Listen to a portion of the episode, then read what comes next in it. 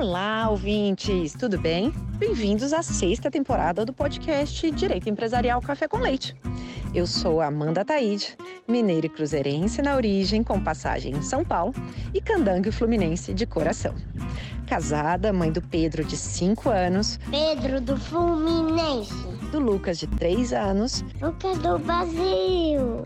E tutora do Vira-Lata Farofa. Sou professora da UNB dos cursos de Direito Empresarial, Concorrência, Comércio Internacional e Compliance, e consultora do Pinheiro Neto Advogados nas mesmas áreas. Esse é um podcast simples, curto e gostoso, como um café da manhã rapidinho durante a semana. Nosso audacioso objetivo é ter uma biblioteca em áudio gratuito dos textos dos principais autores de direito empresarial do Brasil, para a gente poder aprender ouvindo com suas principais ideias e teses jurídicas. Eu recordo a vocês que cada temporada segue sempre a mesma cronologia do meu programa de curso da UNB. Ou seja, a gente começa com teoria da empresa, passa por fundamentos do direito societário, segue por limitada e fecha com SA. Pegue então sua xícara de café com leite ou chá, seu tênis para fazer exercício físico e cuidar da saúde, ou então seu fone de ouvido para ouvir no seu meio de transporte diário. Vamos comigo então para a próxima xícara de café com leite?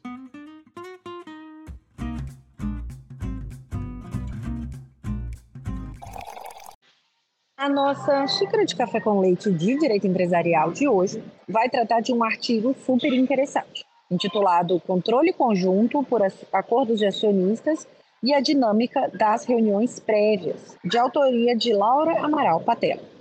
E para isso a gente vai ter a alegria de contar com a participação da própria autora, a Laura Patela, para comentar esse artigo. A Laura já participou aqui do nosso podcast anteriormente, mas eu vou reapresentá-la. A Laura é doutora em Direito Comercial pela USP, bacharel em Direito em Ciências Jurídicas e Sociais pela Faculdade de Direito da Universidade Federal do Rio Grande do Sul, a URGS, é advogada e diretora de marketing da, e comunicação do Instituto de Direito Privado IDIP. Tem atuação profissional e acadêmica em direito empresarial, societário, falimentar e mercado de capitais.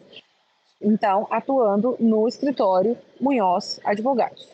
A gente já teve a participação também do professor Eduardo uh, Munhoz e também com a Nicole, que participou recentemente aqui do nosso podcast também. A Laura é professora convidada em cursos de especialização e de pós-graduação lá do Centro. Laura, muitíssimo obrigada por ter aceitado o convite para participar mais uma vez aqui do nosso podcast por apresentar de um modo simples, curto e gostoso esse tema do controle conjunto, dos acordos de acionistas e das reuniões prévias. Amanda, é, eu que agradeço muito é, o, o convite para voltar aqui ao Direito Empresarial Café com Leite. É uma honra participar novamente desse projeto tão prestigiado, de tanto sucesso e que agora, né, passado um tempo já da primeira vez que eu estive aqui, pude ver é, como, como cresceu, como é, tem repercutido tanto e, e, e, reconhecido né, a importância desse trabalho magnífico que você tem feito. Estou muito feliz com esse convite. É, já vou antecipar aqui que eu estou e, e estarei sempre à disposição do Direito Empresarial Café com Leite para o que eu puder contribuir, ajudar e, e aqui eu desejo vida longa e, e ainda mais é, sucesso e que eu possa sempre acompanhar e contribuir aqui para esse projeto incrível.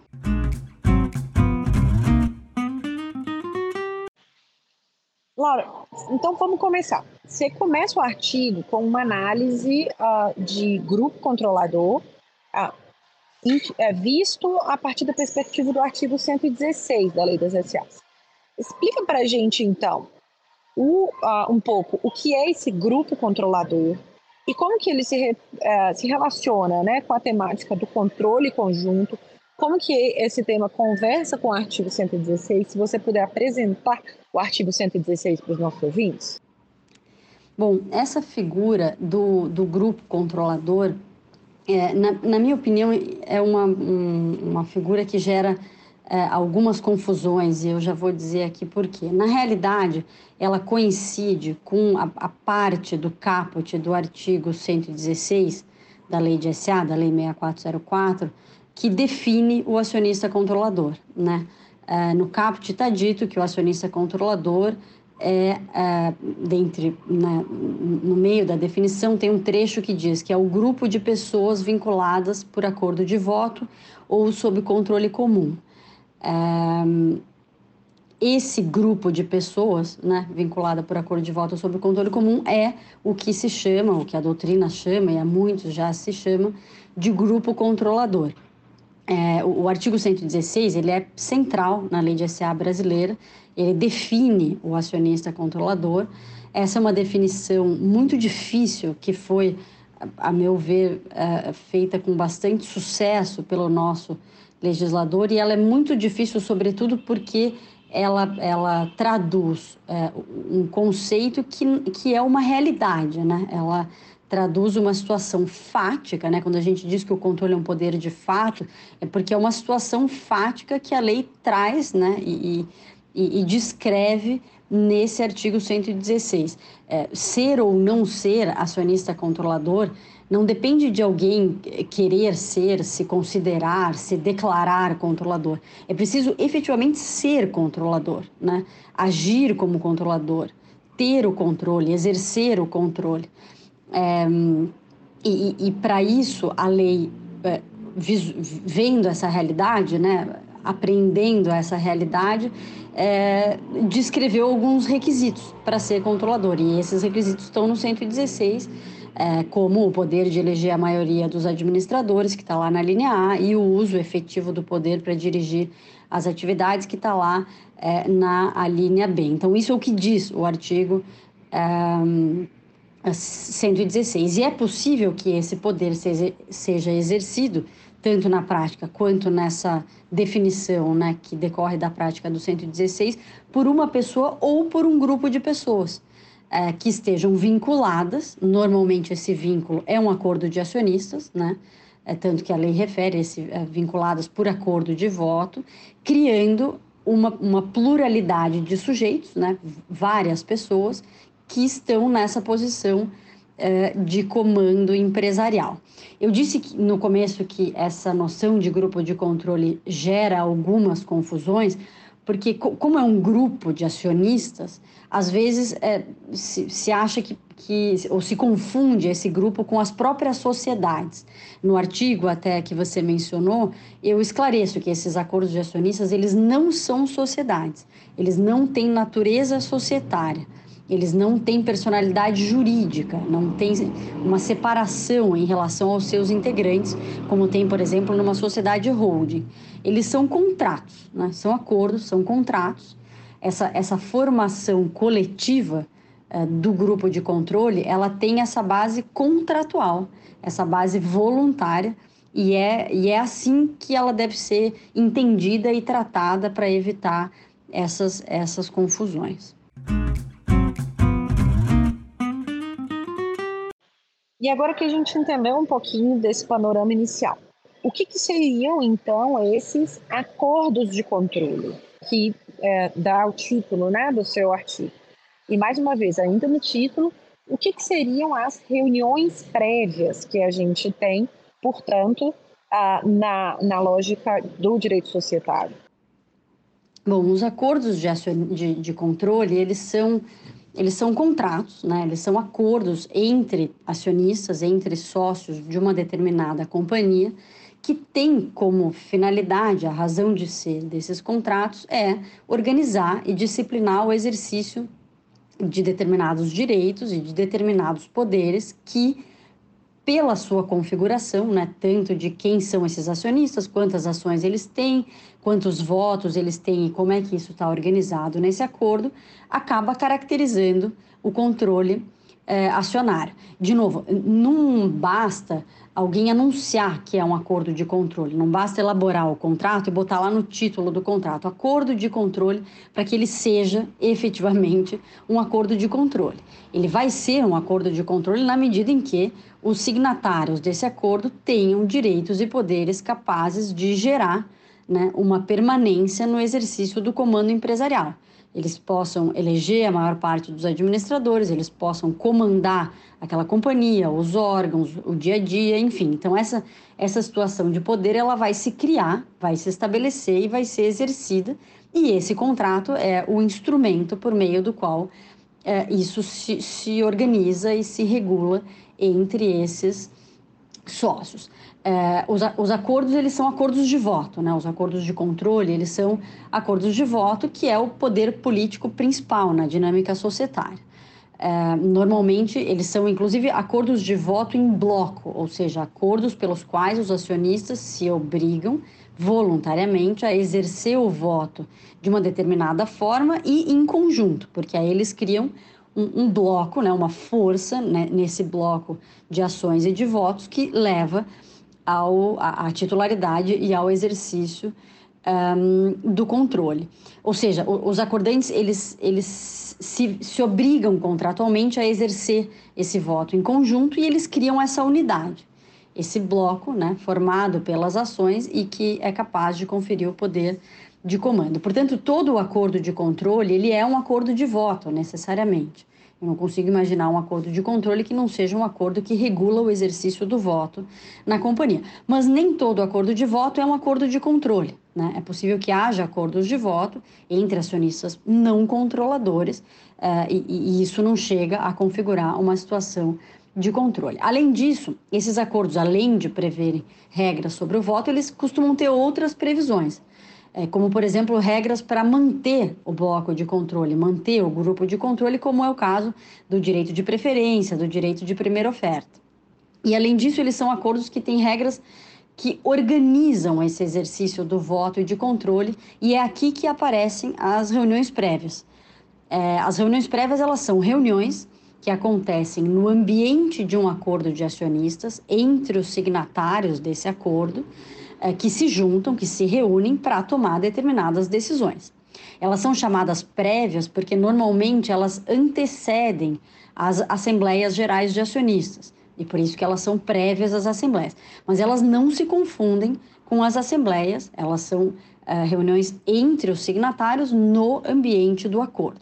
Como os acordos de controle são uh, continuados, são duradouros, e eles não têm como, não é possível prever no próprio acordo, por escrito, todas as decisões, até porque essas decisões vão, vão acontecendo, né? vão aparecendo no, no, no andar da vida da sociedade, que também é duradoura por definição, é, criou-se né, na prática essa dinâmica de reunir os signatários toda vez que uma decisão precisa ser tomada e estabelecer as regras de como essa decisão vai ser tomada. E é assim que surgem as reuniões prévias. É importante dizer que as reuniões prévias não estão previstas na lei. Se a gente olhar a lei de SA 6404, não tem nenhuma regra sobre reunião prévia. Elas são fruto de uma prática contratual, societária, é, que tem funcionado muito bem há muito tempo e que acaba se repetindo e criando certos padrões né, em torno dessa prática. É muito comum pegar acordos de acionistas, é possível acessar os acordos públicos né, de companhias abertas, enfim, e ver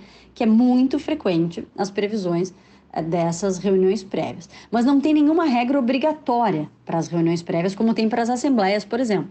As assembleias estão reguladas pela 6404, tem regras para convocação, para instalação, quórum de deliberação e etc.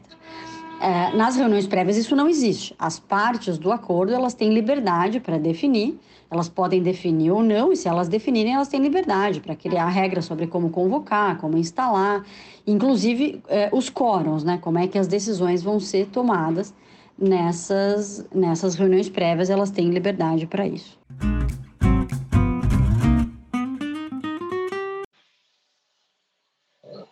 Então, Laura, conta pra gente, é, o que, que você destacaria né, como os efeitos das decisões tomadas nas reuniões prévias em relação ao grupo controlador e para fins de caracterização do controle do grupo? Ah, explica para a gente, então, agora, de fato, ah, o que você propõe ah, nesse seu artigo tão interessante? Essa questão dos efeitos das decisões das reuniões prévias, ela, ela é muito importante.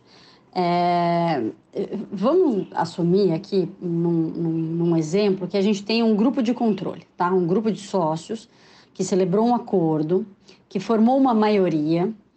É, poderia ser uma minoria, mas aí vai complicar um pouco o meu exemplo. A gente deixa aqui para outro podcast para a gente falar sobre controle minoritário eu já deixo plantada essa, essa semente aqui para o próximo convite. Mas vamos supor que seja uma maioria, né? Os, os, signatários em conjunto, as participações deles somadas formam a maioria do capital votante e que eles se organizaram para tomar as decisões por reuniões prévias. Ou seja, o acordo vai prever, né, um determinado acordo, que prevê que toda vez que esse grupo uh, de acionistas, grupo de, de controle, precisar tomar as decisões relativamente a uma companhia, a companhia da qual eles são sócios, eles vão se reunir em determinado lugar, seguindo determinadas regras de convocação, instalação, é, tudo isso né, definido no acordo para a tomada de decisões. Nessa reunião desse grupo de acordantes, do, do, do exemplo aqui que eu estou usando, é, vão ser tomados os votos desses signatários. Não são os votos que vão ser exercidos na Assembleia. A gente está aqui ainda na reunião prévia, onde esses, esses é, acionistas vão se manifestar, né, vão é, votar para tomar a decisão da reunião prévia, seguindo sempre o que diz o acordo. O acordo pode dizer que essas decisões nas reuniões prévias vão ser toma é, tomadas por maioria, ele pode dizer que as decisões vão ser é, é, estabelecidas por unanimidade, com o voto de todos, é, ou que um acionista vai indicar o sentido do voto e os demais vão acompanhar, pode ter previsão de vetos, enfim, né? pode ser do mais simples a mais complexa regra sobre como essa decisão vai ser tomada. Uma vez que a decisão é tomada, e havendo a previsão de que o voto na Assembleia vai ser exercido em bloco, que é bem característico né, do grupo controlador, porque isso garante o controle, esse voto, é, na, uma unidade no voto de todos os signatários, o resultado dessa reunião prévia, que é o sentido do voto, vai ser levado à Assembleia.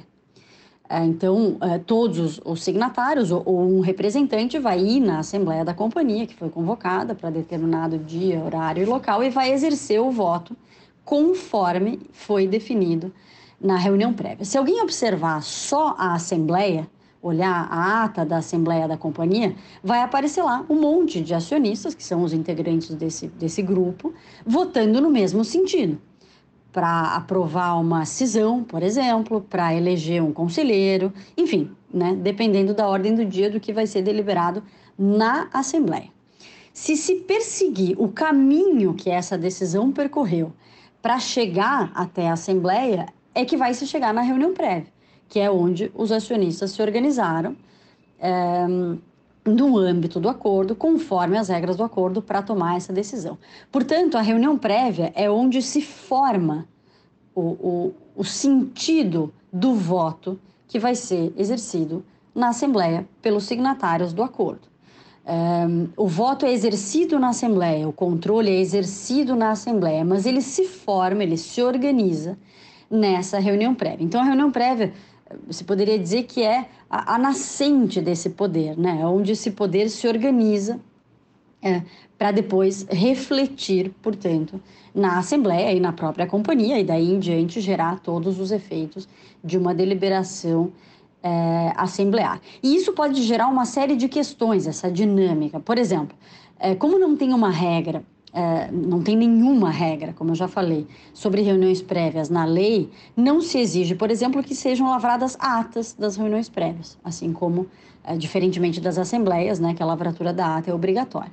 Então, ou o acordo prevê que, que vão ser lavradas atas das reuniões prévias, ou pode ser que essas reuniões sejam realizadas e não haja ata. E se não tiver ata, não tem registro do que aconteceu nessa reunião. E isso pode ser um problema. Por exemplo, se a gente tiver um episódio de vício no exercício do voto, né? de, de, de impedimento ou de abuso, ou mesmo de abuso no exercício do poder de controle. É, pode, pode se tornar um desafio desvendar como é que esse controle foi exercido. Claro que a gente vai ter a manifestação na Assembleia, mas tem essa parte interna do acordo, por exemplo, que pode adicionar uma camada é, de, de complexidade nessa dinâmica de, de direitos e poderes uh, no ambiente societário. O tema é, é, muito interessante, é bastante complexo. Eu não quero me estender muito aqui. Na minha tese de doutorado, que trata do controle conjunto, tem algumas reflexões sobre essas reuniões prévias e essas dinâmicas do grupo controlador. A tese está disponível online e ali, além do que tá, do que eu coloquei nesse artigo que a gente está comentando aqui agora, lá tem algumas outras questões que também podem é, ajudar nas, nas reflexões e nos estudos sobre esse ponto.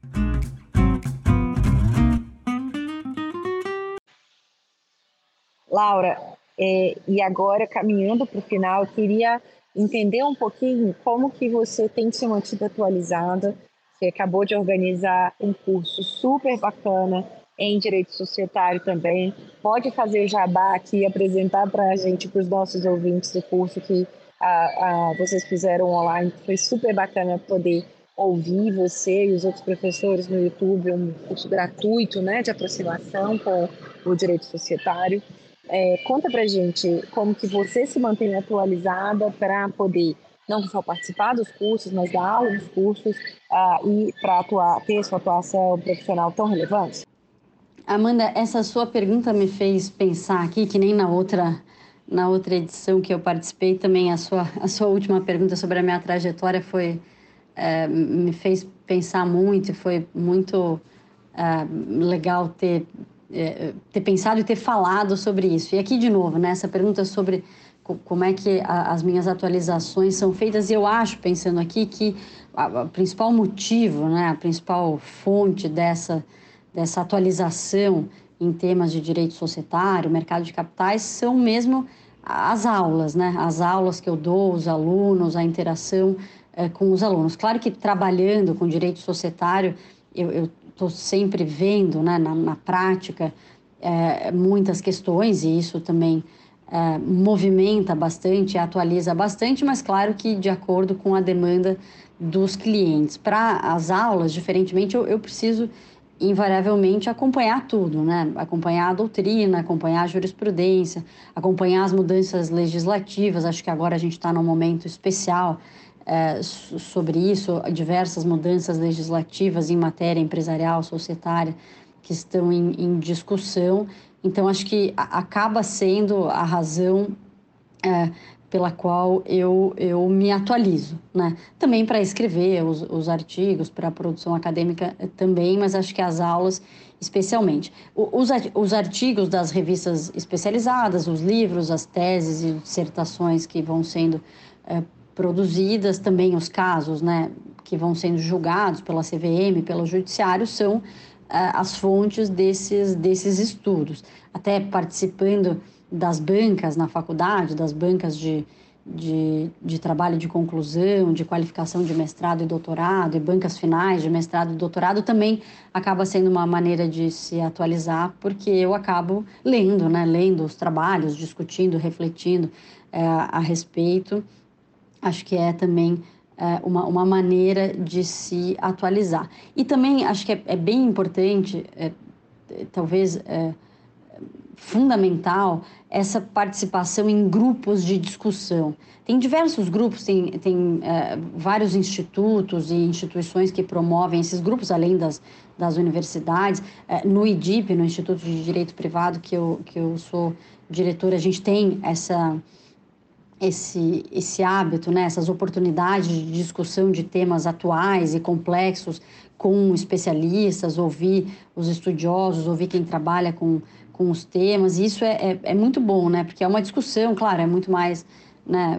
É, é uma discussão, é, são debates, são é, oportunidades de verbalizar algumas questões, mas também de pensar, de dividir, de, de, de ouvir é, a respeito, e isso é muito legal. E o seu podcast, obviamente, né? Não vou poder deixar de, de falar aqui que, que o Direito Empresarial Café com Leite acaba sendo uma fonte é, de temas muito interessantes, muito atuais, com é, é, pessoas, né, convidados, é, sempre aí, né, pessoas importantes, não eu aqui, mas outros, né, claro, é, professores que a gente tanto admira e acompanha, e a gente pode ouvir aqui de maneira, né, como você mesmo anuncia e, e cumpre é, a risca descomplicada, uh, leve, então acho que é certamente uma, uma fonte de atualização que bom que temos e que bom poder contribuir aqui, é, como já disse no começo.